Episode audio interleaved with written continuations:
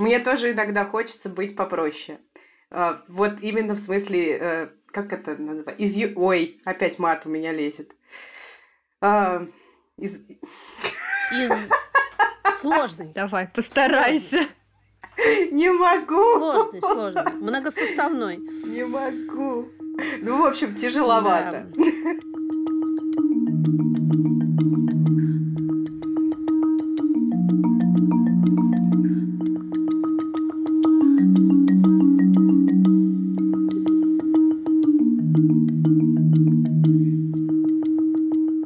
Что, это третья попытка записать наш подкаст. Двум из трех участниц не удалось отследить кнопку включения диктофона. Угадайте, кто это был. Победи технику. По коварному смеху, я думаю, все понятно. Ну, не все так. Всем привет. Всем привет. Привет. У Маши уже нет задора в голосе. Маша, и до этого-то задора не было, если честно. А тут совсем, да, тяжело. Учитывая, в каком виде, в какой позе я сейчас сижу, конечно, действительно, я далека от э, лакжери картинки пребывания в будуаре. А, потому что я сейчас сижу с конструкцией из одной подушки, коробки для обуви с летними босоножками внутри и еще одной подушки, а также сверху компьютера и сверху телефона. И в предыдущей попытке записи я также отмечала, что сижу я в голубых пижамных штанах. Ну, в общем, Там вообще были пикантные подробности, которые и много интересного, что мы успели обсудить, а теперь попробуем обсудить это еще раз. Да. Да. Ох, ну ладно, мы еще не сказали, что это подкаст бережно к себе о ментальном давайте, здоровье матерей. Давайте, и давайте переименуемся на некоторое время. Это подкаст бережно к себе о ментальном нездоровье матерей. Да, ну в понятие здоровья у нас традиционно включается и понятие нездоровья. Нет, сейчас тоже. просто нет никакого здоровья. Ну, оно есть, просто оно не с нами. И мне очень понравились наши мотиваторы. Это удивительно, как подкаст иногда я наш слушаю, так теперь мотиваторы читают. Думаю, надо же, как вовремя. Про то, что можно не извиняться за то вообще, какая ты есть, и за то, что ты борешься за свое здоровье, в том числе ментальное. Да, и за то, что ты испытываешь разные эмоции. Что, кстати, породило вопросы у нас в комментариях, почему можно не извиняться за эмоции, если я, например, сильно гневаюсь и крушу Ой, все вокруг. я вот про это, кстати, могу сказать, потому что смешивается, когда то, что я чувствую, с тем, что я сразу же автоматически угу. что-то делаю, потому что я это чувствую. Но здесь возникает вопрос, а что я не должна извиняться? Но вообще, если я злюсь или если там мне грустно и что угодно еще, это не значит, что автоматически там я злюсь и все крушу, или я злюсь и я ору, да, или что-то еще. Это может быть я злюсь и, не знаю, сворачиваюсь комочком в кресле с книжкой. Вариантов того, что я выбираю делать, когда я осознаю то, что я переживаю, много. А вот вопрос, есть ли у меня вообще возможность это осознать, да, это пауза для того, чтобы заметить, э, что, что со мной происходит и какую эмоцию я переживаю. Поэтому мне кажется, здесь важно, что мы не должны извиняться за то, что в принципе есть э, разные эмоции, но не за то, как мы с ними обходимся. Да, э, я, в общем-то, если честно, именно так и ответила на А я была уверена, вопрос. что ты так и скажешь. Вот эта вся эмоциональная сторона нашей жизни, она как-то выводится на поверхность больше, наверное, чем в том формате, к которому мы привыкли. Тяжеловато жить. И поэтому сегодня мы говорим о партнерских отношениях внутри сложившейся ситуации, что такое партнерский карантин. И я да. сразу же де- делаю спойлер о том, что здесь я не выступаю как эксперт, а как дилетант, и человек, который понятия не имеет об этом, а, потому что этот карантин я не проживаю в партнерских отношениях, и вообще это не сфера моей компетенции. Да, кто-то может сказать, что он компетентен. Да, вот ну, мы, мы всегда вопросах. в каких-то партнерских отношениях. Подожди, а вот Инстаграм, где я жена и мать, мне кажется, это заявка на компетентность в партнерских отношениях. Нет, есть, э, есть даже люди, которые зарабатывают на этом деньги. Ну, я, честно говоря, без шуток считаю, что есть люди, правда, гораздо более компетентные в этом вопросе в силу разных причин, в силу своего бэкграунда или образования, или опыта и практики. Проверка вашего дилетантского предсказания на будущее. Что нас ждет после окончания гребного карантина? Скорее, бэби-бум Или бум разводов. То, что, в общем-то, должно было развалиться и как-то хлипко держалось на том, что можно видеться в определенные часы, оно, скорее всего, и развалится, потому что так же, как в Новый год, да, когда мы делали много постов, нашедших отклик большой, что семейный праздник, а оказывается, что ты в центре горячего скандала, но в Новый год есть алкоголь, а теперь его могут не доставлять, а можно сбежать куда-то, а теперь особо некуда. И мне кажется, что это все будет влиять на то, чтобы люди принимали решение в том числе там расстаться или разъехаться.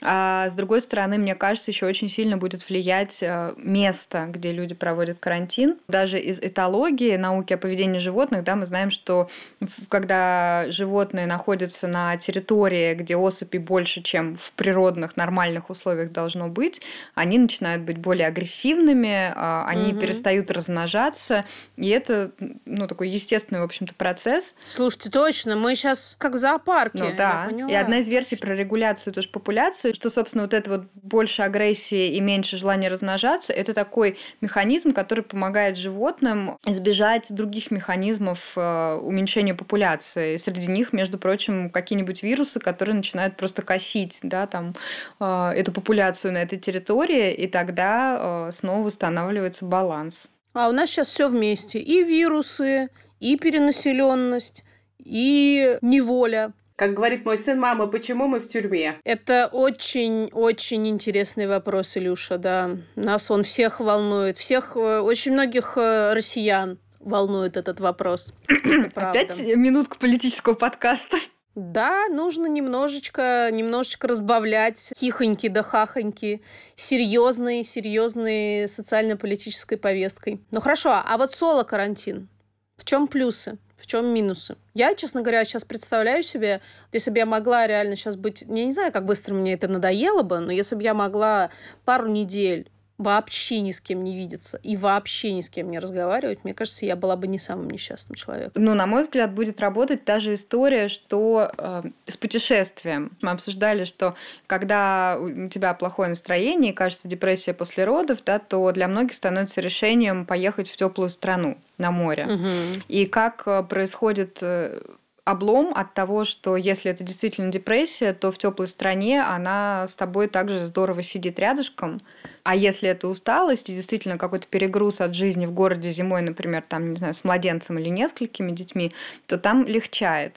И угу. вот мне кажется, в соло-карантине будет примерно то же самое происходить. То есть, если ты действительно устала от общения или от количества быта, да, которое на тебе, э, там, уроков с детьми и прочего-прочего, то, наверное, две недели соло-карантина, они будут очень на пользу. Но если это какая-то история про то, что вообще трудно или невыносимо жить с самой собой, то mm-hmm. соло-карантин, ну, как випассана, да, может оказаться точкой, в которой становится совершенно очевидным, что перемена мест э, слагаемых сумму не изменяет. Когда ты ограничен какими-то внешними обстоятельствами вот в э, принятии решений, рано или поздно тебе надоест, ну, грубо говоря, все.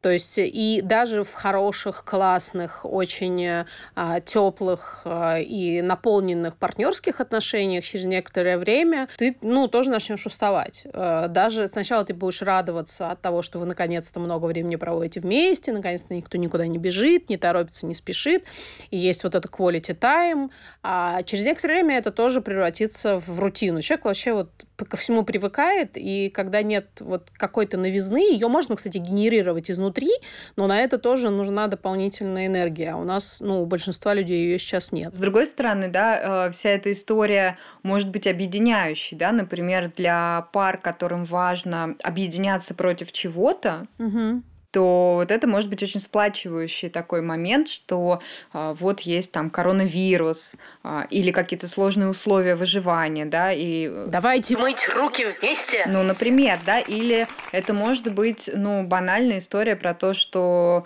там, если ты уезжаешь на дачу, где колодец и, не знаю, печка, да, и надо колоть дрова, становится более очевидно, как здорово, что есть партнер. Особенно, если он умеет колоть дрова. А, да. Я умею. Да, и, кстати, я сама, на самом деле, себя за такой образ мысли ругаю, но мне кажется, что у людей, которые в карантине оказались без детей, особенно без маленьких детей, все-таки есть какие-то привилегии.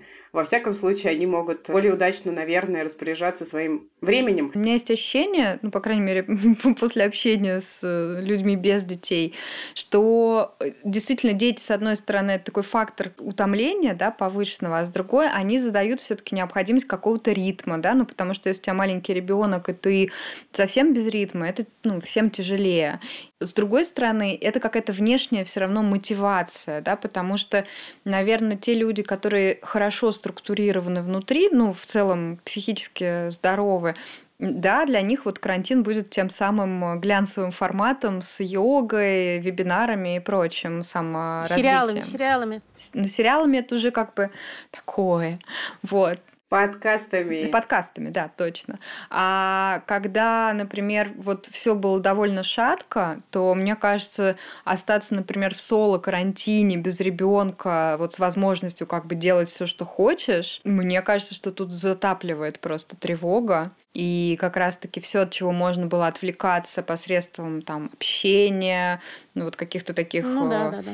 Все, что тебе дает, штук, которые- город, общество, работа. всё. Да, если ты можешь не оставаться наедине с собой, а ведь очень часто люди, допустим, вне партнерских отношений, без детей, да, там, загруженные работы, ну, они как раз вот живут такой жизнью, где не так уж много может быть времени встретиться с собой, со своими потребностями, переживаниями, да, и, вот, пожалуйста, тут супер встреча. Да. В такой точке карантина может э, как раз возникать вот это ощущение, что, блин, а зачем вообще все это было? Ну, зачем были все эти вебинары, сериалы, когда, ну вот как бы кризис, и, и я тут вообще одна или один. Да, дуреть от одиночества это тоже может быть большой проблемой. И я, конечно же, думаю со своей позиции, потому что, ну, я устала от того, что у меня очень много встреч, например, в Зуме, и часть этих встреч проходит в таком формате, что вдруг прибегает мой ребенок и начинает либо с разбегу на меня запрыгивать, либо надевать мне на голову одеяло со словами «Мама, я должен тебя накрыть». Как попугайчика. Ну, видимо, да. На самом деле, я тоже много думаю и о тех, кто по-новому начал рефлексировать одиночество, если они одни. Я думаю о тех, кто в партнерских отношениях без детей, и о тех, кто с детьми тоже. Но надо сказать, что я тут нерелевантная выборка, но все же я задала в сторис в Инстаграме своем Мгм. вопрос людям, как они вообще. В основном, что очень худо, признавались как раз родители маленьких детей. Те, у кого дети либо подросшие, либо детей нет, отвечали что-то вроде, ну, мы справляемся, мы привыкли. Это э, не на сто процентов так именно даже у меня было, но тенденция это наблюдалась. Хотя я понимаю, что мой любимый тезис про то, что никакой объективной реальности не существует. ощущение своей привилегированности, да, оно, оно появляется, когда думаешь о том, что да, даже если там ты сидишь заперта в маленькой квартире с ребенком, но у тебя есть что есть, и ну как бы ты понимаешь вообще, что делать. Это вопрос. На самом деле, я вот никогда не, не была с этим согласна на сто процентов. Я никогда не была человеком, которого там, не знаю, нечем кормить ребенка. Я не буду спекулировать на эту тему, это не про меня. Но когда я была в любом своем самом тяжелом моменте жизни, когда мне нужно было вот прям собраться и чего-то очень много делать, э, в том числе для своего выживания, для своего здоровья, честно сказать, мне было проще, чем когда я была в комфорте дома с любимым мужем и своим долгожданным прекрасным ребенком с помощницей по хозяйству и вот это вот все. Но когда я скатилась в депрессию, и моя голова просто отказывалась как бы работать так, как надо. Слушай, а как ты думаешь, это коррелирует с тем, что вот в таком режиме выживания э, у тебя скорее была установка прожить этот день, ну и, допустим, следующий, и было гораздо меньше ожиданий или ощущений, что у тебя есть какой-то выбор, или какие-то разные варианты будущего, и ты на них как-то вот можешь сейчас повлиять, и вот это вот все про ну, как бы Ну, их было, рефлексию да, на да, тему. Да, да, их было меньше просто этих выборов. Может быть, их они были разные, но их было меньше. Я четко видела цель, я к ней шла, и, соответственно, я по дороге не думала, а правильно ли это, а туда ли, не туда ли. Мне очень понравилось, я сейчас у себя шарила в Фейсбуке, э, перевод э, статьи Дэвида Кеслера. Это такой, да, чувак, который занимается горем. Мне ужасно понравилась его фраза о том, что мы, пожалуй, первое поколение, которое упарывается тем, что испытывает чувство по отношению к своим чувствам. И это угу, очень мощная да. мысль, правда. И это действительно то, что э, делает нашу жизнь, вот тех людей, которые имеют вот эти привилегии, э, возможность рефлексировать и трам-пам-пам, э, делают нашу жизнь сложнее. Потому что когда у тебя нет на это времени, ну не знаю, я э, смотрю, когда ко мне приезжает моя очень любимая помощница по хозяйству, которая сейчас, к сожалению, не приезжает, она э, из Киргизстана. Ну, наверное, ее семья не в самом худшем положении здесь, но однако, в общем, понятно, они живут как все мигранты. Я, когда ее вижу, я понимаю, что у нее как-то я не знаю, взгляд, что ли, чище. Ну, как-то все у нее как будто бы проще, да, она тяжело работает, там, она работает помимо а, вот таких частных уборок в больнице. Понятно, что на уровне какого-то вот, э, да на уровне даже семейной жизни все как-то, с одной стороны, посложнее, с другой стороны, у меня такое ощущение, что вот у нее как будто реально меньше какого-то вот херни, короче, какой-то в голове по сравнению со мной. Я тебя слушаю по отношению к своим чувствам. Думаю о том, что эта херня в голове, это какие-то ожидания от самой себя и от вообще и мира, и на тему, а как должно быть, кто тебе что должен, что ты должна сама Абсолютно. себе. И... Абсолютно. Это в том числе переживания а я... по поводу этих самых привилегий, бесконечные переживания. Я бесконечно по этому да. поводу рефлексирую. И мы сейчас опять же говорим много на эту тему в терапии, что как я испытываю стыд на тему того, что у меня есть, например, возможность выйти из дома и пойти в лес, потому что он у меня рядом, и нас пока никто не ловит, и я понимаю, что как сама я понимаю, что это нормальный ответственный поступок, что я ни с кем не пересекаюсь, не вижу никаких других людей, и нет никакой причины не пойти и не погулять с собакой в лесу, а не в 100 метрах от дома, потому что это абсолютно идиотическое требование, если так строго говорить. Но я иду и параллельно испытываю страшную вину, потому что я понимаю, что огромное количество людей не только не имеет возможности пойти погулять в лес, а они живут там в четвером в 38-метровой квартире, например. Ты понимаешь, да, как это звучит? Я просто уверена, что ты понимаешь, да, да я все-таки это произнесу что у меня ребенок здоровый, какого черта я тут э, да. в депрессии, вообще я хотела, и вообще я планировала, и вообще это долгожданная беременность, долгожданная семья. Абсолютно, это все то же самое. Пойдите в больницу, посмотрите на, на матерей больных детей. Двойственность, от которой разрывает голову. Абсолютно. У меня есть чувство к моим мыслям. К моим мыслям и к моим чувствам у меня тоже. нам. Да, да, да, да, потому что если я разозлилась, я моментально, через секунду после того, как я разозлилась, начну начну испытывать чувство вины и стыда на тему того, что я позволила себе разозлиться. Ну как же, я же такая прокачанная, я же такая уже как бы, ну, что это такое? Ну, не говоря уже о том, чтобы испытывать там чувство а, раздражения по отношению к ребенку, например. Это вообще же ахтунг какой-то просто. Как я могу себе такое позволить? Что вообще за ужас? Когда сталкиваются два таких рефлексирующих человека, каждый из которых испытывает чувство по отношению к своим собственным чувствам, а также чувство по отношению к чувству партнера, а еще к чувствам, которые испытывает партнер, к чувствам, которые он испытывает, а еще тем чувствам, которые, э, как я чувствую, может чувствовать партнер по отношению к своим чувствам. Да, да, да, там просто такой начинается водоворот. Я недавно, кстати, размышляла, знаете, над чем? Несмотря на все безусловные плюсы феминистического движения, оно мою голову, как минимум, точно добавило туда проблем. Подруга подкинула проблем.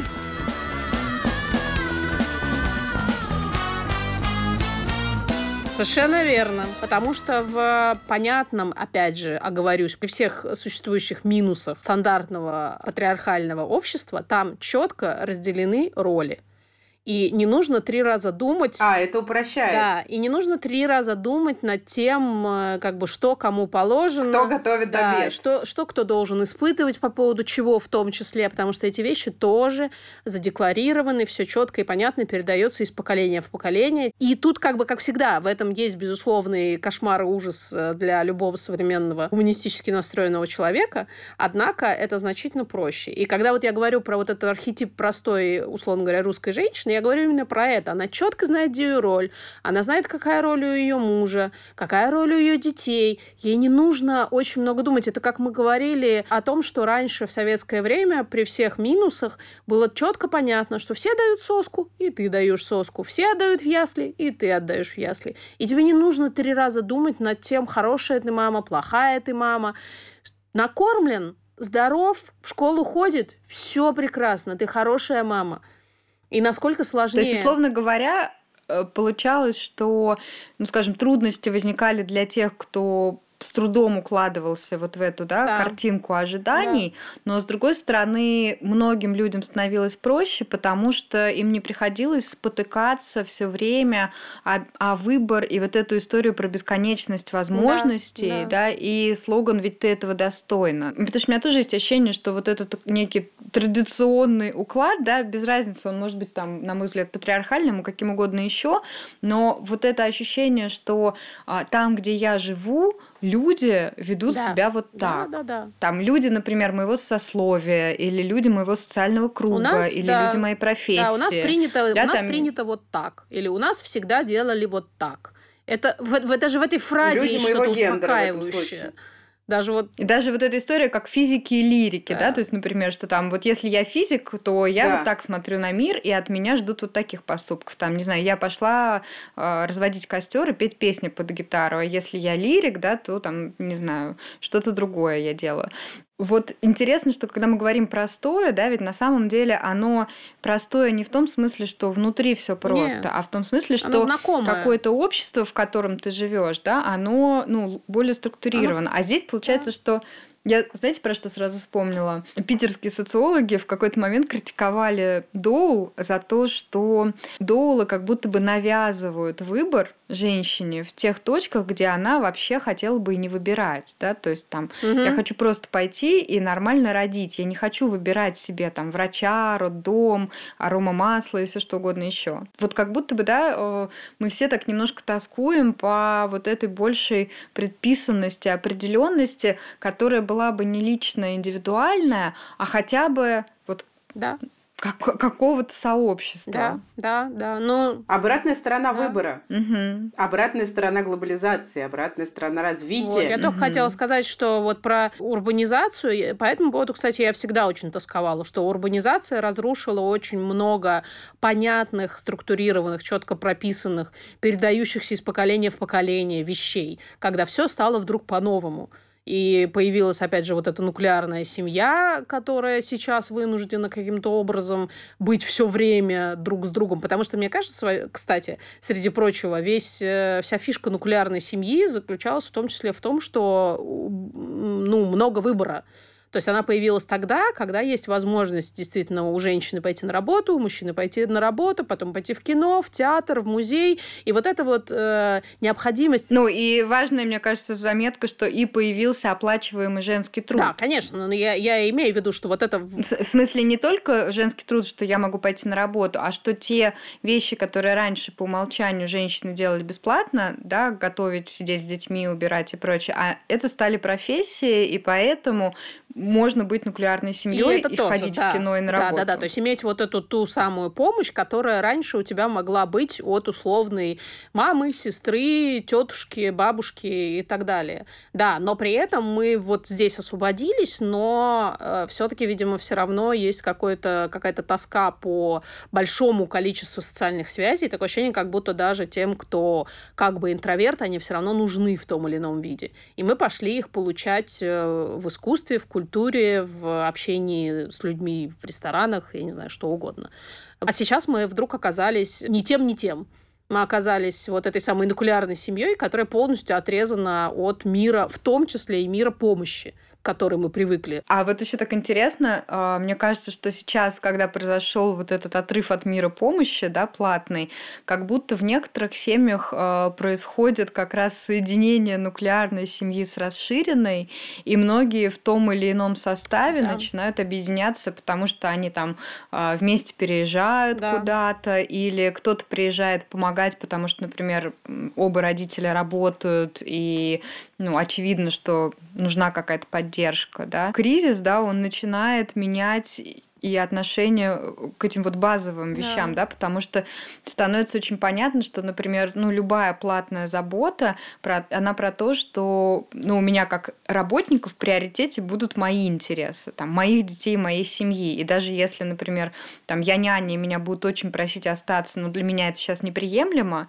я, скорее всего, уеду, да, а там родственные отношения, да, могут быть да. э, такими, что там я делаю выбор, э, ну, условно говоря, альтруистический, да, да? то есть я делаю что-то, что лично мне невыгодно, потому что это помогает э, моей семье. Моей семье. Да. Я очень э, с большим теплом думаю сейчас о тех людях, которых хорошие отношения с расширенной семьей, ага. и они действительно получили сейчас просто возможность больше времени проводить вместе, абсолютно легитимная для этого э, возможность. В этом много чего можно обрести, что-то там как-то заживить. Опять же, детям. Я искренне считаю, что это очень полезно детям. Общаться с бабушками, дедушками и вообще с большим количеством разных людей. Слушайте, а я вот сейчас думаю, я, конечно, не могу не вспоминать всякие сорокинские романы в этом контексте, да, с его этой историей про будущее, где все стало супер традиционным, да, но вот возникает такое ощущение, мы до этого в первой версии подкаста, которая не записалась, говорили о том, Или во второй. Ну да, в какой-то из... О том, как меняется, допустим, у некоторых из нас отношение к там, своей земле, своему дому, и что вот этот вот идеал городской жизни, да, где твое пространство, квартира — это приватное место, где ты спишь, а там с друзьями, гостями и прочим, ты в каких-то третьих местах встречаешься, и э, как это меняется в сторону более традиционного подхода, где там, я не знаю, условно говоря, ты хочешь свой огород и свой колодец, и какую-то автономность, да, вот такую. То же самое, получается, происходит на уровне семейных отношений. Похоже, что, например, в Москве и в других городах России, ну вот то, что я вижу вокруг себя, да, что происходит, что действительно люди скорее объединяются со своими семьями, что люди скорее уезжают куда-то, где есть земля, земля, там, если у них есть возможность, да, то есть происходит такой, ну, как бы очень быстрый откат да. вот в эту сторону, и судя по материалам о том, что там коронавирус бьет больше по женщинам, по разным причинам, да, в том числе потому, что там младший медицинский персонал во всем мире обычно женщины, в том числе и потому, что на женщин ложится больше вот этого женского снова неоплачиваемого труда, соответственно, автоматом на партнера ложится больше роли про там добытчика в семье основного, это может э, не нравиться обоим партнерам, да, но это какая-то реальность, которая наваливается. Мы это обсуждали, да, что она наваливается и после рождения ребенка, судя uh-huh, по исследованиям, uh-huh. даже на тех, кто договаривался быть на равных. А здесь это опять усиливается, и вот интересно, какими мы вообще выйдем, то есть какой будет мир-то будущего, когда мы обнаружили, что в общем, как только теряется какая-то вот эта хрупкая городская синергия всех процессов, да, работа дома и там платные услуги и прочее, а что остается? И кто становится более уязвимым и менее уязвимым? Такое ощущение, как будто это все-таки все, как ни крути, довольно наносная штука. И базовые настройки у большинства остались теми же самыми.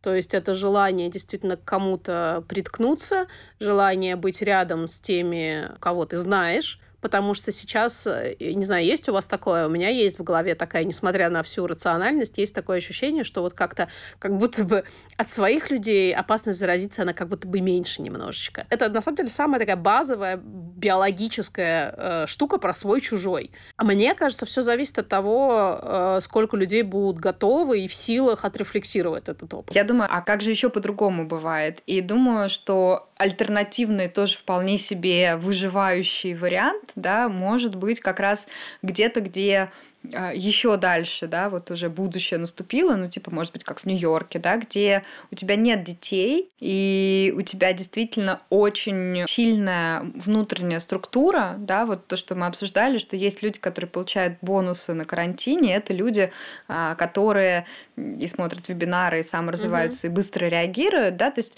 это люди, у которых, ну, наверное, меньше факторов уязвимости, потому что у меня есть ощущение, что как только у тебя появляется ребенок или вообще кто-то, о ком ты, ты заботишься, учишься, ты сразу же оказываешься вот в этой точке, ну, где ты теряешь какой-то нарциссизм, да, и где э, тебе приходится в отношения взаимозависимости, ну, как минимум, вступать. И чем больше у тебя детей, тем ну, больше этих факторов уязвимости. И да, и нет. Ну да.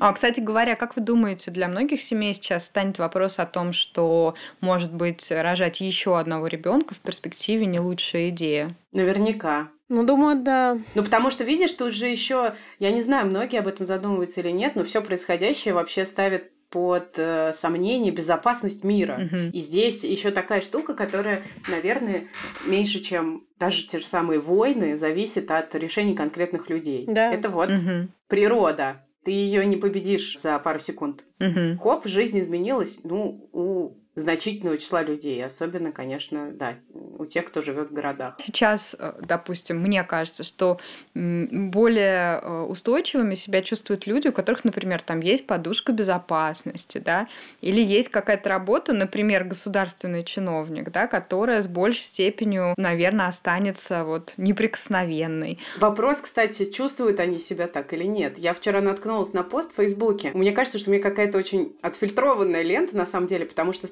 такими вещами я сталкиваюсь редко, и сразу как только ви- Тебе не кажется? вижу, они меня возмущают. Пост такого характера. А вот что, скажите, а реально есть люди, у которых нет финансовой подушки Да, безопасности? я Вот видела, я видела это Типа, вчера. вы чё, жалуетесь на то, что у вас деньги кончаются, если вас с работы поперли? Вы чё, Да.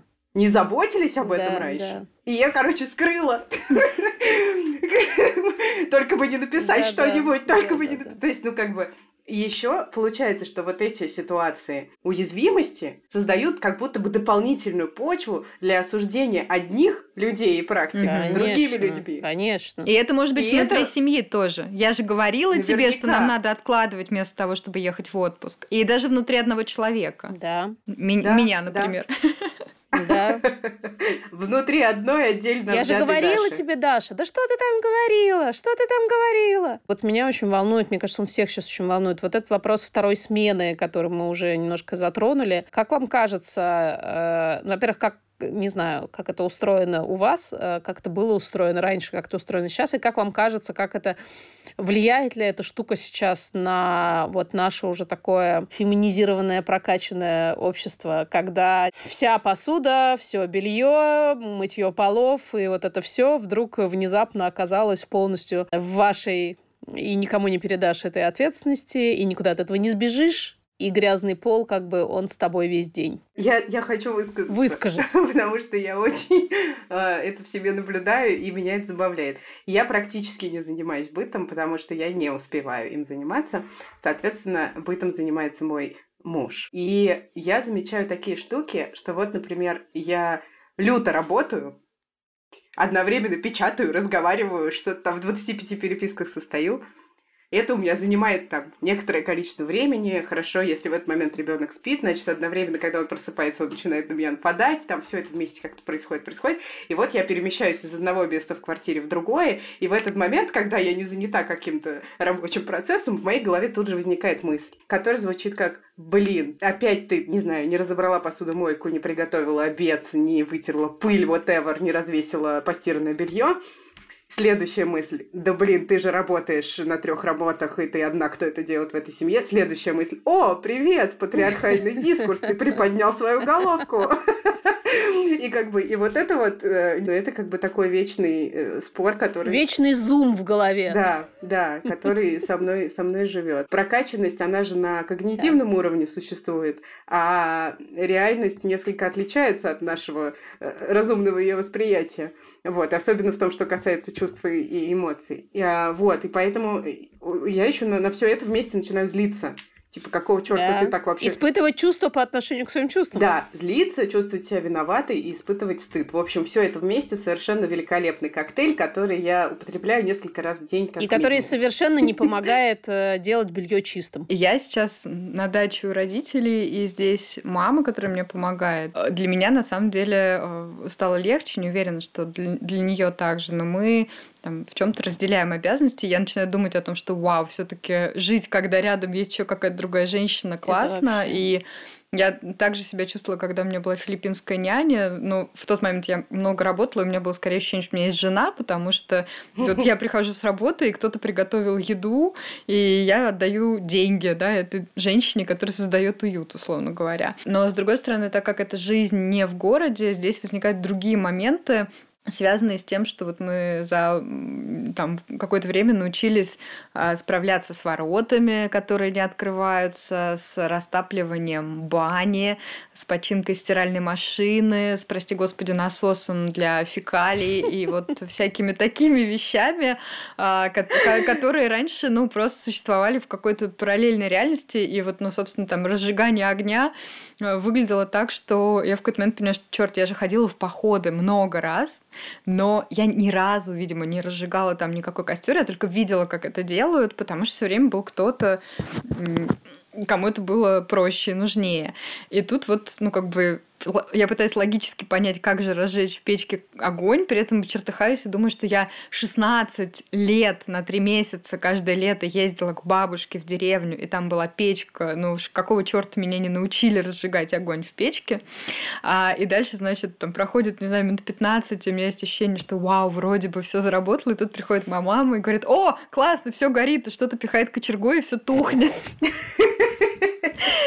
И это, конечно, дико смешно, что, ну, вроде бы, да, мы взрослые женщины и много всего умеем, но каждый раз это какие-то моменты, которые просто не существовали ни в ее, ни в моей реальности. И вот ты как-то с этим справляешься. Зато у вас есть кочерга. О, да. А раньше...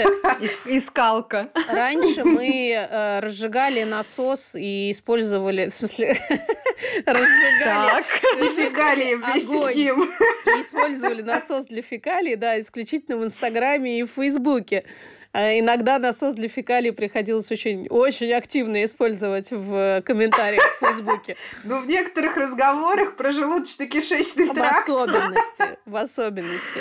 А разжиганием огня в Инстаграме мы вот с ноября занимаемся беспрерывно просто. в подкасте. Да, и, и вдруг оказывается, что есть еще какие-то альтернативные реальности. И... У меня, честно говоря, включается, мне кажется, память предков, потому что я сейчас сижу и понимаю, что, наверное, я уже готова себе представить и на покосе, да, и, а в принципе, я там думала, жуков с картошки я О, уже а рожать собирала. в поле, Даш, ты еще Рожать в поле... Нет, ну это... Ну, слушай, я же рожали в поле только женщины, у которых совсем все тяжело, а в бане, вот, например, я как бы уже вполне готова да? рассмотреть.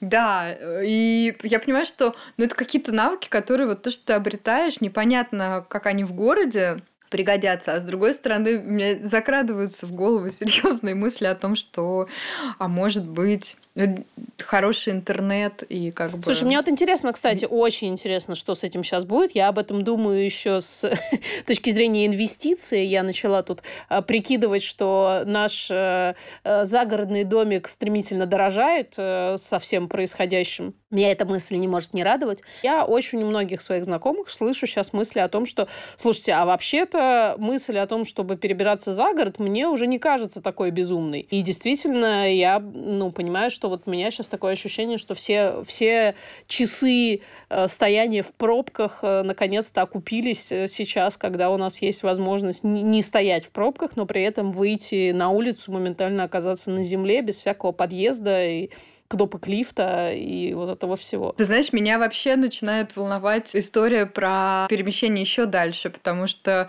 шутка про «давайте купим город в Грузии», которая там же лет 10 э, где-то фигурирует, она начинает э, становиться реальностью. Мысль о том, что аж а вдруг это точка, где ну, жизнь меняется настолько, что ну, просто меняется образ жизни, да. да, и что, может быть, вот это вот мучительное, боже, а, выпить мне матча латте или съесть какой-нибудь морковный тортик, уже ничего не лезет, не, так надоели эти кафе, оно вот куда-то там уходит, и, и взамен, ну, остаются штуки, которые на самом деле, ну, вот мне очень не хватало, например, леса, мне не хватало природы, но выкроить время и пойти там в лес, в баню, еще куда-то очень сложно. Ну, потому что для этого нет э, необходимости, вроде как прямой, а, а наша жизнь стала такой, что если для чего-то нет прямой необходимости, значит, как бы все, забыли. Если бы можно было, вот я, если бы я могла сто процентов знать, что мне не нужно быть привязанной к Москве, и там моей семье не нужно быть привязанной к Москве в смысле работы, я бы с удовольствием уехала в какой-нибудь небольшой город. И прекрасно бы А вот тебе там. хотелось бы уехать с какими-то, ну, с каким-то сообществом? Потому что мне вот О, хотелось ехать конечно. в какой-то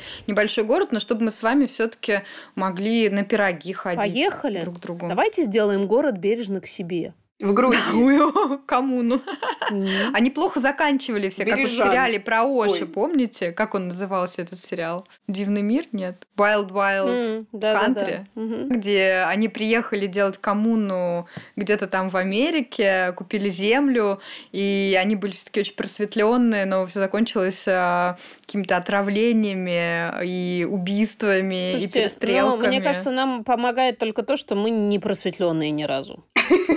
Поэтому, Мы затемненные. Ну, то есть, как бы... И не светит нам Никакой, никакой просветленности и ни, ни, никакого культа личности, и даже культа трех личностей у нас нет. Я а что с вином верю. будете делать? С, вин... с вином? Угу. С собой возьмем. А в чем проблема? Да, будем выращивать виноград, очевидно. Мы же в Грузию поедем. Ну, это... ну вот в Грузию, да. Там просто Грузию вино из да, любого прям... крана.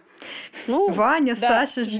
ждите. Так сказать. А также Гиги, Гиви и Гага тоже ждите. Отлично. Да, прекрасно. Собираемся, всех возьмем в кахете, всем места хватит. А можете представить, я ни разу не была в Грузии до сих пор. Это очень плохо даже. Очень плохо. Угу, Надо вообще. собираться. Я недавно как раз э, говорила, что мне хочется перестать использовать свой интеллект и начать там, допустим, печь оладушки. Вот что-то такое делать монотонное, простое, и мять вино, виноград ногами. Я, кстати, делала это один раз. А я сегодня, я сегодня с утра пекла оладушки, и это совершенно не мешает мне сейчас прекрасно использовать свой интеллект. Чё ты рушишь мою черно-белую картину? Это моя задача по жизни рушить черно-белые а, картины. А мы будем одной ногой, двумя ногами виноград давить, а руками оладушки. Давить. Вот, для этого нужен интеллект. Да. Да. Тут без интеллекта не обойтись. Я буду просто вами управлять, вашими руками и ногами. Вы будете печь, мять, а я буду вас подгонять плеткой. А культа личности у нас при этом не будет, да? Нет, не будет. только плеточка. Культа никакого, только сплошное Плеточка, насилие. голубые штаны в звездочках Никакого белых. культа, просто наказание, банальные запугивания, шантаж и расстрелы. Все как мы любим. Да. И расстрел. Все как принято на Руси. Ну что ж, на этой радостной ноте завершим нашу внебудуарную запись подкаста. Попрощаемся с барыней. Да. Дистанционно обнимаем вас. Еще сейчас нам предстоит узнать, записалось ли у нас все. Слушай, ну мой, мой диктофон показывает, что он пишет. Если не записалось, ну, то точно. пусть оно все идет в жопу. Весь этот подкаст и весь этот проект и вообще все. Я больше не могу. Мы тебя запикаем. Воу-воу-воу. Полегче. Да-да-да-да. Подождите, а «Мало огня» мы пели в другом, да, да формате? Жаль. Мало-мало-мало-мало-мало огня. Я, Я хочу еще немного больше. Мало-мало-мало-мало-мало огня. А у вас тоже Разрешаю, это значит можно. Да, петь мы не умеем. Ну все, пока, держитесь. Да, или не держитесь. Или падайте. Мы вас обнимаем. Да. Да, падайте, потом все равно вы станете. Просто знайте, что все не навсегда, даже коронавирус. Бережно к себе с вами. Пока.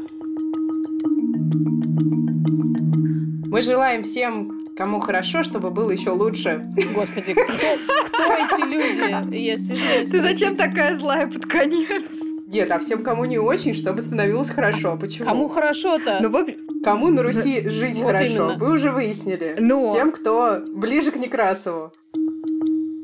Я нажимаю на кнопочку стоп, да?